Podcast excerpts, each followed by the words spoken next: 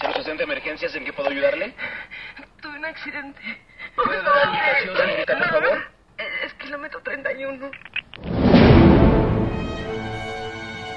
En el episodio anterior platicábamos con Pablo Guisa sobre el cine mexicano de terror. Esta es la segunda plática de esta charla. Bienvenidos a Cinemanet. El cine se ve, pero también se escucha. Se vive, se percibe, se comparte. Cinemanet comienza. Carlos del Río y Roberto Ortiz en cabina. Vete a tu cuarto y enciérrate. No. Quiero estar contigo. ¿Qué es eso? Marfil, ¿Qué vas a algo que debía haber hecho hace mucho tiempo.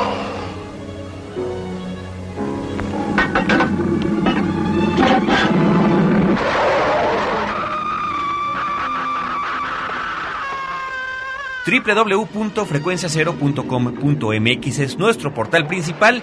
Bienvenidos a este programa dedicado al mundo cinematográfico Cinemanet. Yo soy Carlos del Río. Saludo a Roberto Ortiz. Saludo a nuestro invitado Pablo Guisa, director del Festival Internacional de Cine Fantástico y de Terror, con quien estuvimos platicando de manera cronológica de la historia del cine mexicano enfocado en este género. Nos quedamos en el episodio pasado platicando de la década de los 60, comentamos acerca de la trayectoria de Carlos Enrique Tabuada y continuaremos aún en esta década y continuaremos también con Tabuada. Exacto. Estimado Pablo, ¿qué sigue? Pasamos aquí a... Digo, todavía estamos en los 60, tenemos Orlac, el infierno de Frankenstein, también escrita por Carlos Enrique Taboada.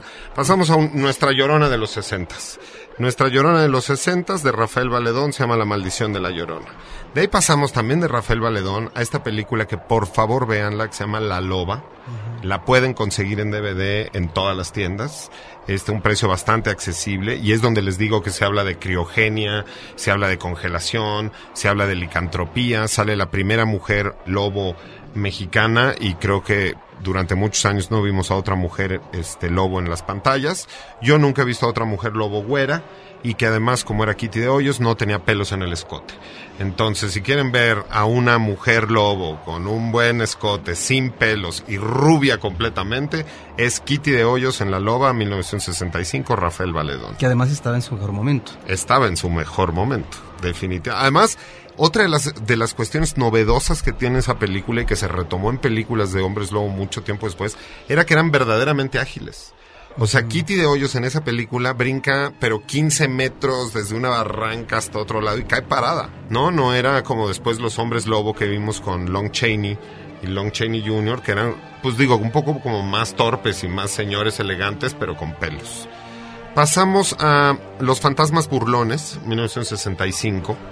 Esta es una película cómica, de un corte cómico, que sigue un poco la tradición que estaba sucediendo en Estados Unidos de Abbott y Costello y que se estaban empezando a hacer estas películas cómicas con los monstruos que la Universal había hecho clásicos en los 30s, ¿no? Como Drácula, Frankenstein, el hombre lobo, ya se caricaturizaban en los 60s en distintas películas. Tenemos otra película que se llama La muñeca perversa, Rosy, la muñeca perversa. Otra película con Marga López. Además, por ejemplo, Marga López todo el mundo la recuerda de los melodramas. Todo el mundo ve a Marga López y dice, ah, claro, mira, los melodramas, era la clásica mamá que dejaban los hijos, o la esposa que traicionaba al marido, o la viuda que trabajaba para sacar adelante a la familia. Pero nadie recuerda que Marga López fue una actriz de cine de terror, o sea, salió en muchísimas películas de cine de terror. Sí, es como esta historia olvidada del cine mexicano y de los actores mexicanos. Sí, con eh, personajes que se salen del cartabón. En el caso del cine de terror, ahí está esta Marga López, una presencia que, por ejemplo, en el caso de una película como Nazarín, donde de- tiene una especie de alucinación y de rapto físico, que ella además eh, en ese momento como que no le gustó que esa escena la hiciera Luis Buñuel, pero ahí está el gran logro actoral, cómo de repente ciertas actrices dejan de lado lo que es su trabajo habitual y con el cual han tenido un éxito consumado. Ella es una de las reinas del melodrama, aparte de Libertad Lamarque, y que la veamos efectivamente en el género de terror y en algunas de las mejores películas de Taboada. Sí, no, totalmente. Y además, en su papel. Pasamos a los setentas. Ya nos vamos acercando un poco más.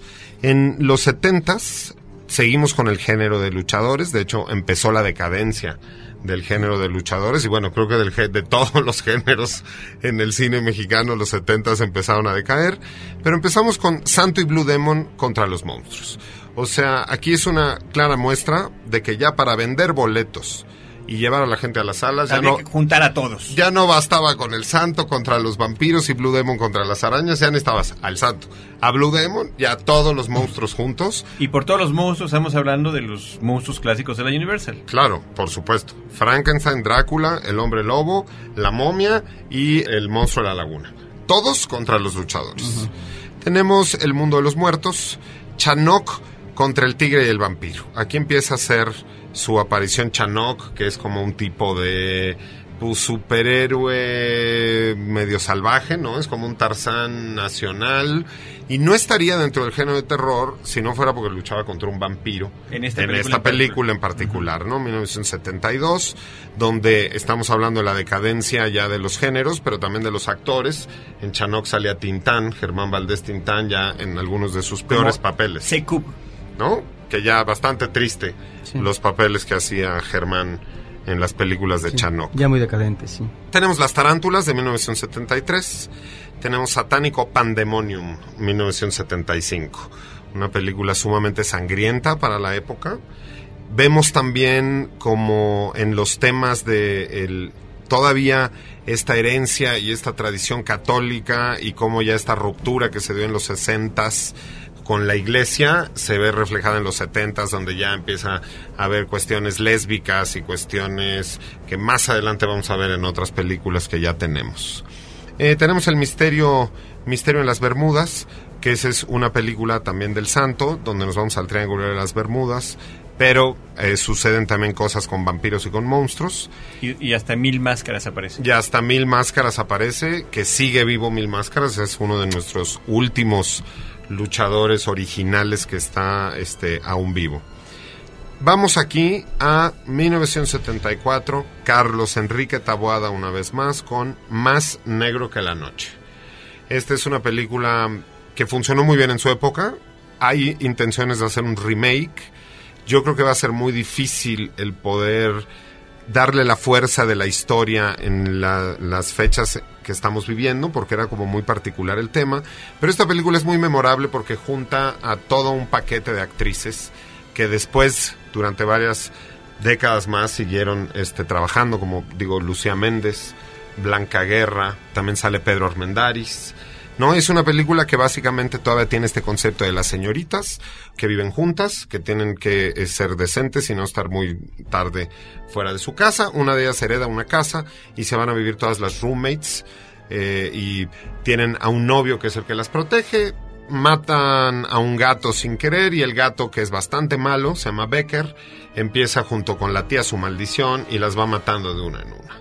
Película entrañable y una película que además tiene unos elementos de postproducción cuando no existía la era digital, porque la película empieza con unas tomas solarizadas y con todos unos escurrimientos de sangre muy interesantes, muy psicodélicos, que también me parecen este como muy atinados y muy modernos para la época por parte de Carlos Enrique. No estás contenta. ¿Qué te pasa? Te vas a reír de mí. Becker. Sí.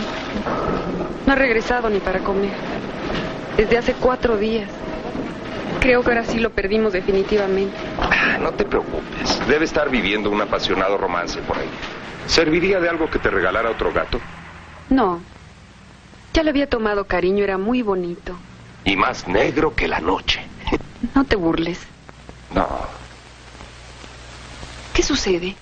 Tenemos que decirte algo. Algo que no te va a gustar. ¿Qué es? Encontramos a Becker. Ay, payasas, ya me estaban asustando. ¿Dónde está? En el sótano. Muerto. De ahí empezamos y se refleja también la cuestión de la liberación femenina, porque aquí empezamos con La venganza de las mujeres vampiro. Y hay, en esas mismas épocas, hay otra película que es como Sindicato de Mujeres y que no son precisamente terror, pero entonces aquí ya La venganza de las mujeres vampiros, donde ya las mujeres ya empiezan también a violentarse contra los luchadores. Tenemos la- las momias de Guanajuato, nuestra momias de los setentas. Tenemos El caballo del diablo. Vamos a La noche de los mil gatos y aquí entran en escena otros personajes muy importantes en la historia del cine nacional de género, y no solo de género, pero hablaremos solo de eso aquí, que es Los Cardona. René Cardona, René Cardona Jr. y René Cardona III, que todavía está con nosotros, que dentro del género fantástico, digo, nos hemos enfocado mucho a la parte del terror, pero hablando de los Cardona específicamente, tenemos una película de René Cardona que se llama Santa Claus contra el Diablo, que es una película que solo podría darse en México y que es una película de género fantástico y es una de las primeras películas de Santa Claus que se hacen. Después de eso, aquí nos eh, eh, estamos Que se hablando hacen en nuestro país. que se hacen en nuestro país y en el mundo. Fue una película porque la película de René Cardona de Santa Claus debe ser de 1948, 1949. Entonces está a la par del cine norteamericano explotando al gordo, rojo, barbado, nada más que en México le pusimos un diablo. ¿no? Es una película genial. Ahorita estamos hablando de La Noche de los Mil Gatos, película de René Cardona III y actuado por el hoy célebre de nuevo Hugo, Stiglitz. Stiglitz, ¿no? Que ha retomado como popularidad, al menos su nombre, Sí. gracias a Quentin, a Quentin Tarantino. Entonces, esta es una película donde Hugo Stiglitz es un hombre de mundo, cosmopolita, un gigoló, que se dedica a asesinar mujeres. Y los gatos al final se desquitan de él. La familia Cardona también realizó una película que, un remake, copia, Región 4 del ataque de los pájaros de Alfred Hitchcock. Pero con la diferencia de que ellos la hicieron viajando por el mundo.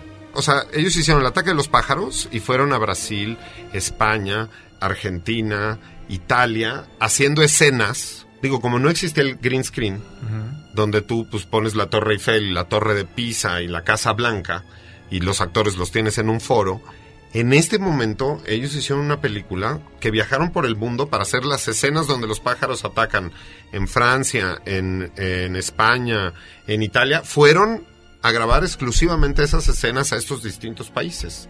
De hecho, René Cardona era muy amigo de Darío Argento y tenían productores en común que les ayudaron a producir. O sea, el mismo productor de Suspiria de Darío Argento fue el productor para las escenas de Italia de la película El ataque de los pájaros de los Cardona. Entonces, bueno, este año Mórbido hace homenaje a los Cardona, a los tres Cardona, con además la presencia de René Cardona Jr. dentro del festival. Por, ¿Y por qué? Digo, tienen una tradición larguísima. Ahorita vamos a revisar otras películas de los Cardona. Tenemos en, el 1972, una vez más, Las momias, pero aquí es El robo de las momias de Guanajuato. Esta es una película de Tito Novaro, donde se roban las momias y las momias reviven y atacan a sus secuestradores. Pasamos a La mansión de la locura, Bloody Mary y Alucarda, de Juan López Moctezuma. Vamos a estar escuchando de Juan López Moctezuma en los próximos este, meses y quizá en los próximos años, porque hay todo un grupo de jóvenes que ahorita están haciendo, un grupo de chavos están haciendo una película sobre la vida de Juan López Moctezuma, que son los herederos de Juan López Moctezuma. Resulta que Juan López Moctezuma ya estaba viejo, decadente, nadie le hacía caso, y se juntaron un grupo de jóvenes y lo fueron a visitar y lo hicieron sentir de nuevo vivo, siendo sus fans. Y resulta que les heredó los derechos de toda su obra, y ellos con todos esos materiales están haciendo una película sobre la obra de López Moctezuma. De hecho, en la Cineteca y en IMCINE los conocen como los alucardos. Entonces, si oyen por ahí el grupo de los alucardos, este, estarán escuchando lo que van a hacer próximamente. Cerramos la década de los setentas con Los vampiros de Coyoacán, una película de luchadores donde los vampiros ya están en la Ciudad de México, instalados en plena modernidad, en el barrio de Coyoacán. andan en motocicleta, aquí los vampiros, y los luchadores los persiguen en motocicleta a los vampiros. Creo que hay otra historia por ahí de los vampiros de Coyoacán, que es una cuestión más política y que tiene que ver con la época, pero bueno, aquí nos... ¿No sería interesante que aterrizaras un poco o te detuvieras en Juan López Moctezuma, si consideramos La la Locura, Alucarda, que es un cineasta que tiene pues sus fans, a mí es un cineasta que particular no me gusta, pero que logra manejar también un estilo en su momento. Sí, mira, Juan López Moctezuma retoma de pronto, él trabajó con Jodorowsky y es la misma época en la que tenemos a Alejandro Jodorowsky haciendo locuras en México, que hace esta obra de teatro de Zaratustra, donde salen todos desnudos, donde hay toda, toda esta, esta cuestión dándose. Juan López Moctezuma aprovecha de pronto toda esta apertura que se está dando a nivel social y a nivel sexual. Porque sus películas tienen, o sea, retoma también una, una cuestión que el cine italiano hacía en su momento, que retoma muchas chichis. En sus películas salen chichis, sale sexo, se habla de lesbianismo. De hecho, la película de Lucarda es un convento donde entra el diablo y posee a una de, de, de las monjas. Todas se empiezan a desnudar, hacen misas negras, hacen toda una cuestión. Mi papá fue actor en la película de Lucarda, entonces me cuenta anécdotas de todo lo que sucede ahí porque se cuentan muchas cosas de Juan López Moctezuma. Uno, que las misas negras eran reales, que los sacrificios de animales eran reales y que sí se hacían todo este tipo de ceremonias para las filmaciones de sus películas. Yo tengo que decirles que lo de los sacrificios de los, de los animales sí era real, pues sí, sí era real. Porque antes, pues no existía esta leyenda de en esta película no se lastimó a ningún animal, ni había las sociedades protectoras de animales. Y en realidad para cualquier cineasta, pues matar un animal para su película era más que justificado. De hecho, en varias de las películas de Darío Argento hay animales que se mueren todo el tiempo. Está en esta película de Rojo Profundo de Darío Argento, donde el asesino mata primero unos pájaros con unas eh, agujas de tejer, donde una niña que es ahí como medio loquita mata a una iguana. Entonces, bueno, Juan López Moctezuma sí mató animales en la pantalla. Estamos hablando ya también de que ya es cine a colores.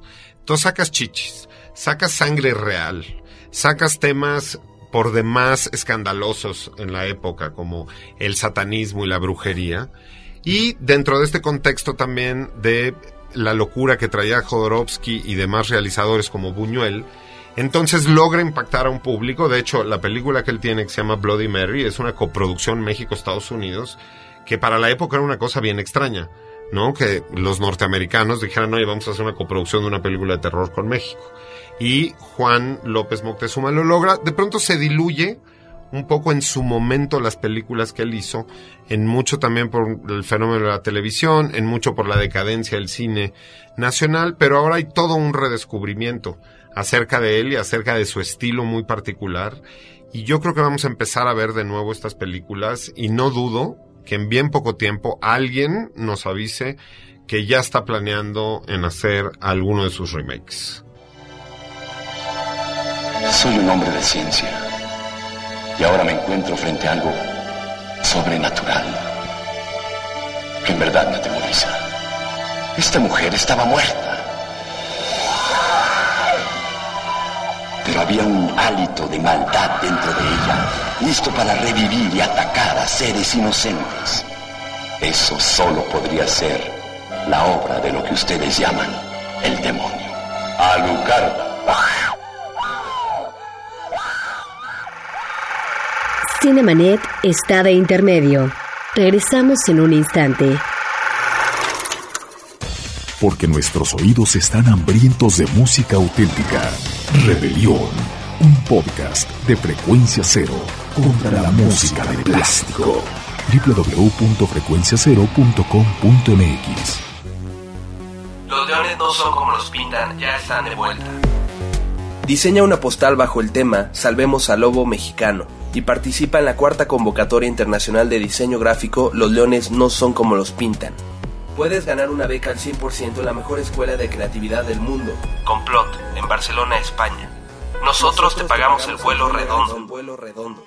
¿Qué esperas? Checa las bases en www.losleonesnosoncomolospintan.com. Tienes del 25 de junio al 31 de octubre para mandar tus propuestas. Ahora, diseñar y hospedar su página web será cosa de niños. En tan solo cinco pasos, hágalo usted mismo sin ser un experto en Internet. Ingrese a suempresa.com y active ahora mismo su plan.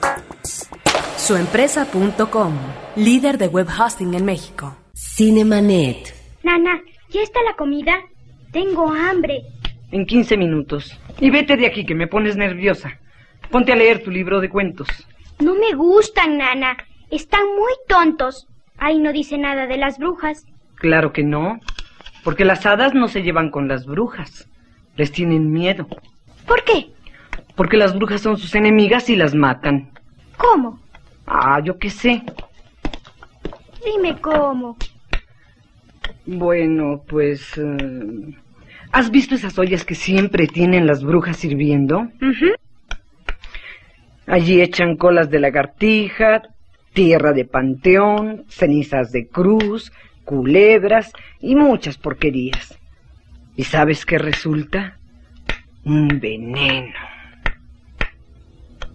Veneno para las hadas. Terminamos los 70 Vamos a los 80 que es una década de contrastes.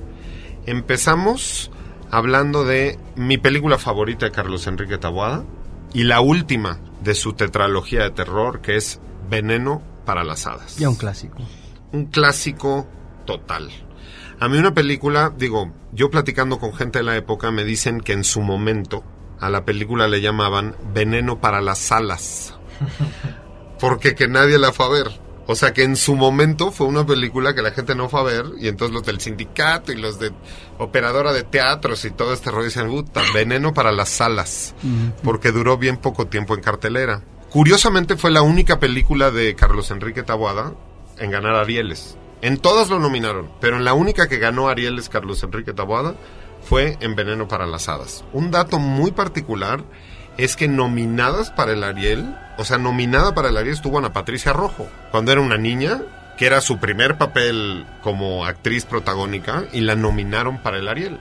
Entonces, es, son como datos importantes. Película que a mí me parece muy inteligente en cuanto al uso de la cámara. Para los que no la hayan visto, se las recomiendo ampliamente. Ya la pueden también adquirir en México. Salió una edición de IMCINE, que además trae una entrevista en materiales extras, trae una entrevista a Ana Patricia Rojo, trae una entrevista de Carlos Enrique Taboada. Están muy bien los materiales extras. La película, para el que no la haya visto, es una película que se cuenta totalmente desde el punto de vista de las niñas. O sea que la cámara siempre está en un punto de vista infantil y todos los adultos que salen en la película salen o cortados de la mitad del cuerpo hacia abajo, o sea, lo único que vemos es de la mitad del cuerpo hacia abajo, o salen de espaldas. Entonces logra darle como una visión desde los niños a la historia, pero que al mismo tiempo de pronto la hace como pues más macabra por los temas que se están tratando. Tiene unas escenas muy bien logradas con unos juegos de sombras. Una vez más, no existía la postproducción en ese entonces, entonces tienen que encontrar como maneras ingeniosas de contar las cosas. Y a mí me parece la mejor película de Carlos Enrique, por mucho. Yo sé que se va a hacer un remake en unos dos, tres años de la película. Estamos nada más esperando a que madure bien la situación. Pero empezamos los ochentas gloriosamente con Veneno para las Hadas de Carlos Enrique Taboada. Después tenemos una caída estrepitosa con Cementerio del Terror, 1985, ¿no? Dimensiones ocultas, Vacaciones del Terror, Vacaciones del Terror 2, estamos hablando de esta secuela de películas con Pedro Fernández, este Lucerito, Julio Alemán todavía salió en alguna de esas películas. Cuando digo, podrían haber hecho el tupé asesino y hubiera sido mucho mejor papel para Don Julio. Pero bueno, de un, un decaimiento total. Los Galindo aquí entran a la escena, ¿no? También ya se empezaban a producir estas películas con la lógica del videohome. O sea, con la lógica de que hacer películas rápido, hay que sacarlas en serie. Y acaban un poco con la, la tradición que tenía el cine mexicano de terror a nivel internacional. Digo, no solo le pasó al cine terror, el cine mexicano en general decayó en esos momentos. No solamente es una cuestión de los productores y los directores, creo que también ahí hay un fenómeno del público, ¿no? De, de pronto dejó de ir a ver cine mexicano. O sea, es como mul- multifactorial.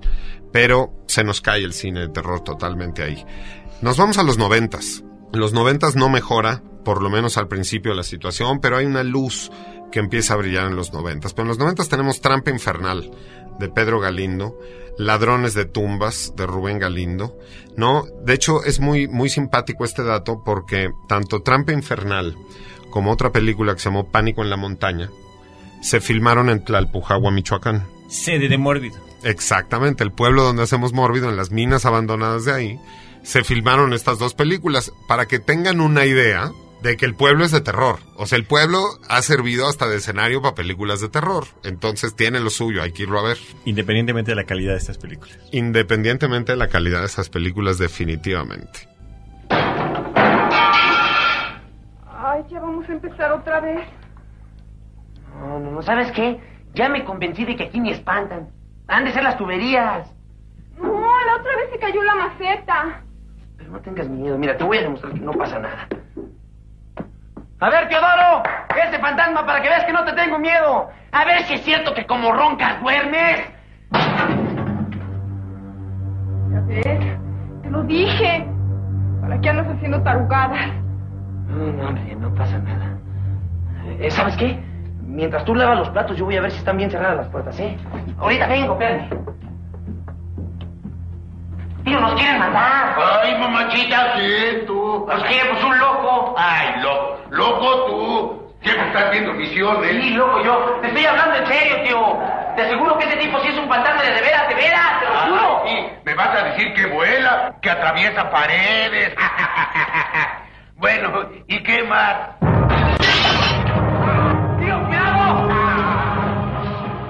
Pero en los noventas tenemos el principio de la carrera pública, por lo menos, de Guillermo del Toro y saca su película Cronos. Una vez más, una película de vampiros, 1993.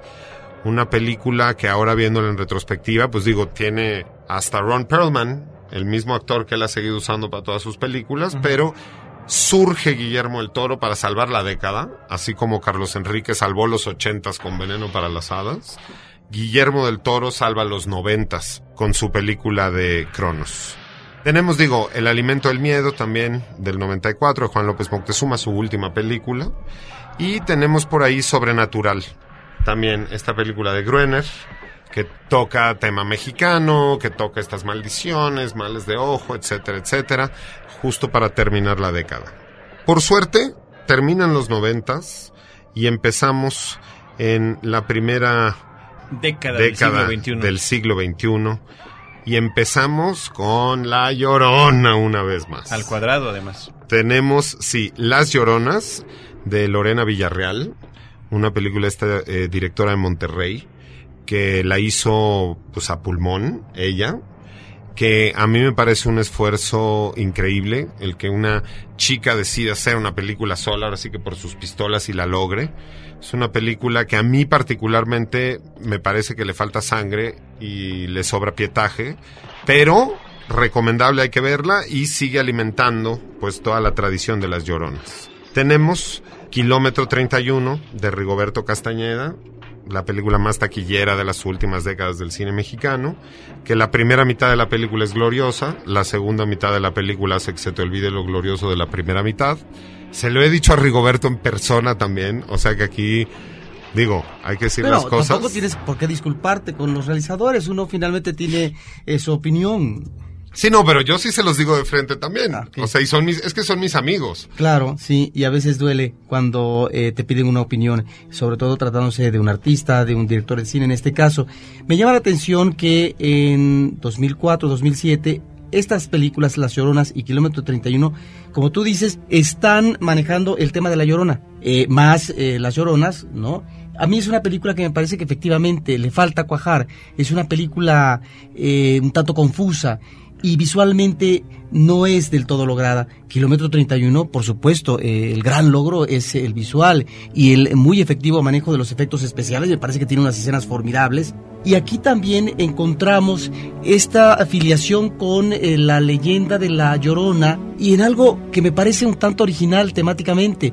que tiene que ver con un manejo eh, como de envidia y de rencor entre, entre hermanas.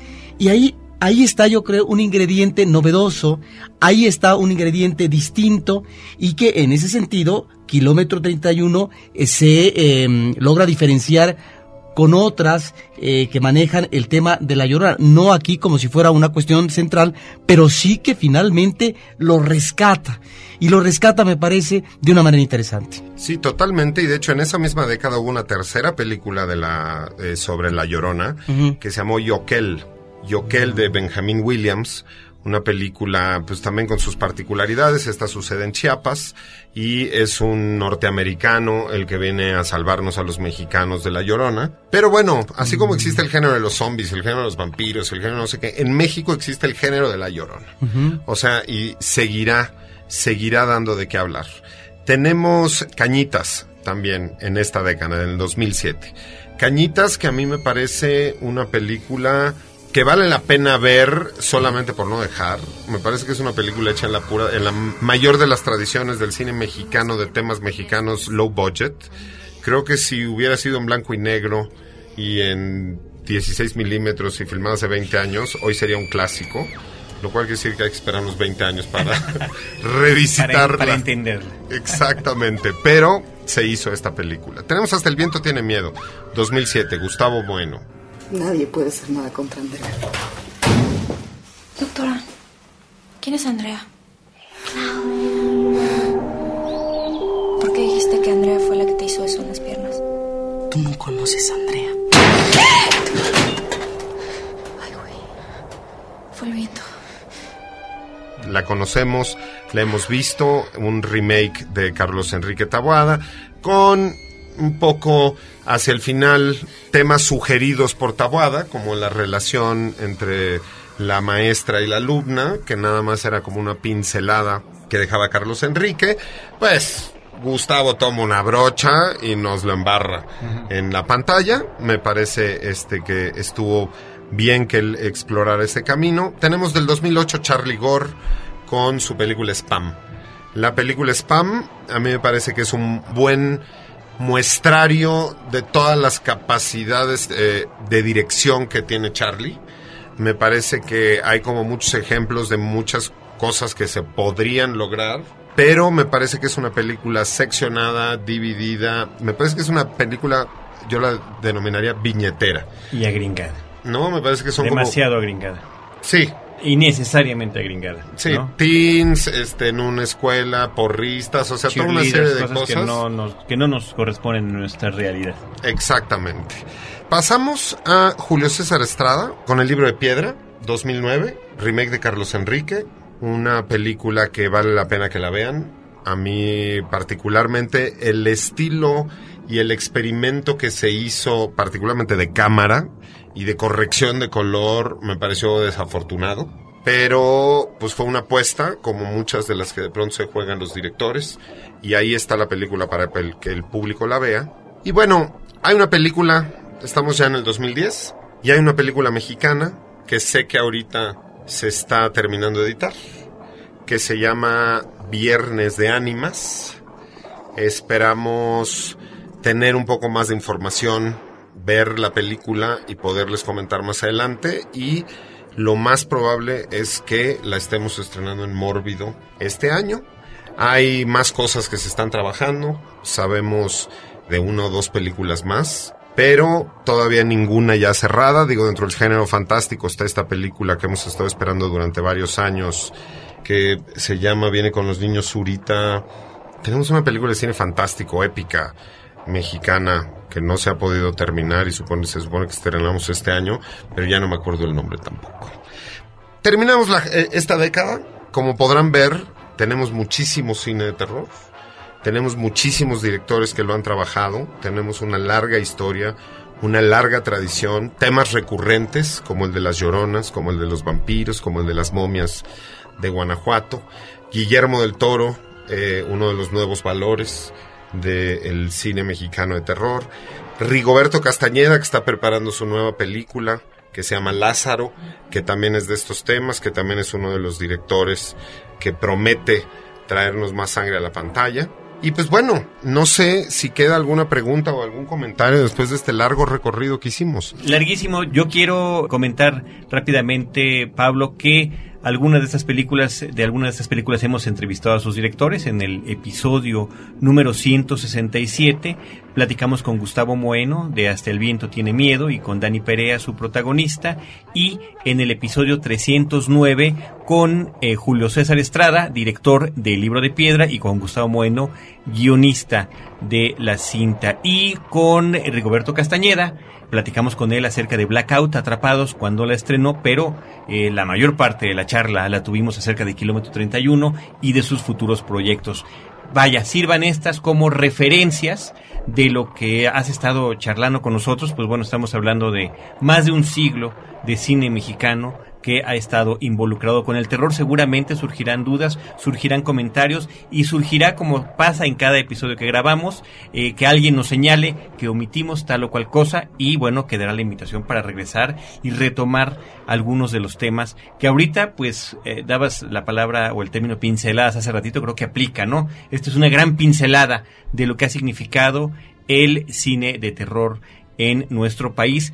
Eh, si quieres, eh, para concluir, platícanos sobre los modos que tiene la gente de contactar a Mórbido Festival Internacional de Cine Fantástico y de Terror.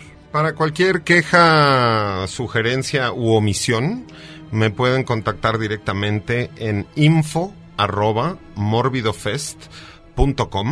Recuerden que no soy crítico, soy simplemente un cinéfilo y bienvenida a cualquier omisión o corrección que quieran hacerme. Adelante, enriquecemos mucho más nuestra información www.morbidofest.com, la página del festival. Nos pueden seguir por Twitter, nos pueden seguir por Facebook y nos pueden seguir siempre por Cinemanet. Muchísimas gracias, Roberto Ortiz. Pues mira, me llama la atención esta última parte de la década actual, en donde encontramos más de un remake y tú nos anuncias otros por venir. Esto sería tema para otro programa, nos estaría revelando esta falta de originalidad o de chispa de los creadores para tratar de ubicar otras historias, no porque no se pueda hacer un remake. Claro, en este caso estamos también ante un momento en que los efectos especiales pueden manejarse de una manera eh, más avesada y que le da un plus tal vez a las películas. Eh, lo que sí es cierto es que estos remakes que se han hecho tan solo de los clásicos de Taboada no han sido muy afortunados. Ya veremos los que vienen a continuación. Nos habla entonces de las inquietudes tal vez de nuevas generaciones que están bebiendo, que se están remitiendo a los orígenes para poder levantar su obra primigenia porque finalmente le tienen consideración, respeto y admiración a estos cineastas del pasado. Sin duda, me parece que el revisitar nuestros orígenes son las bases para poder construir algo nuevo. Yo celebro que el nombre de Carlos Enrique esté en boca de todos los jóvenes gracias a estos remakes y eso lo rescato de estos esfuerzos. Creo que sigue el de Moctezuma y lo vamos a empezar a escuchar, pero me gustaría también que empezáramos a escuchar el de Chan Urueta, el de Fernando Méndez, el de Abel Salazar. Mórbido trabaja para ello y yo estoy seguro que los jóvenes que ahora están haciendo sus historias enriquecerán mucho más su propuesta a partir de que conozcan el pasado que tenemos, que como cineastas y cinéfilos mexicanos también nos pertenece. Pues ahí está un excelente remate, me parece eh, completamente acertado y estoy de acuerdo en lo que estás comentando, estimado Pablo. Pablo Guisa, director de Mórbido Festival Internacional de Cine Terror. Lo acabamos de tener hace muy poco tiempo aquí en Cinemanet, en uno de los episodios, eh, fíjate, eh, Pablo, de los más escuchados recientemente de, de Cinemanet, que es el del cine Serie B, que ha tenido muchísimos comentarios y que te agradecemos nos hayas acompañado junto con Antonio Camarillo. Ahora estamos en este Cine Terror mexicano. Pablo Guisa, muchísimas gracias. Gracias a ustedes, sigan escuchándonos. Eh, Roberto Ortiz, un servidor Carlos del Río, agradecemos a nombre de todo nuestro equipo, Abel Cobos, nuestro productor en cabina, Paulina Villavicencio, nuestra productora y enviada especial en cuanta actividad cinematográfica haya en la Ciudad de México y la República Mexicana. Nosotros los esperamos en Facebook, los esperamos en Twitter, pero sobre todo los esperamos en cinemanet.com.mx con un podcast casi cada semana con cine, cine y más cine.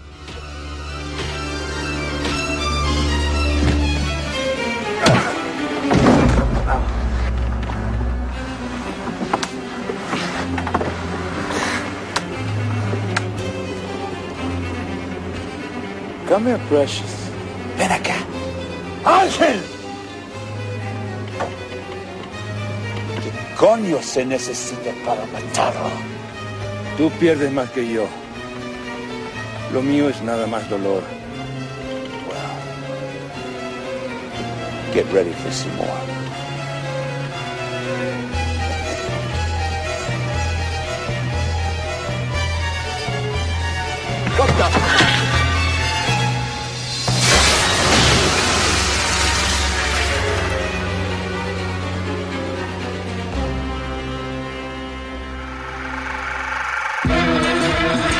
Cinemanet termina por hoy. Más cine en Cinemanet. Frecuencia Cero, Digital Media Network, www.frecuenciacero.com.mx, pioneros del podcast en México.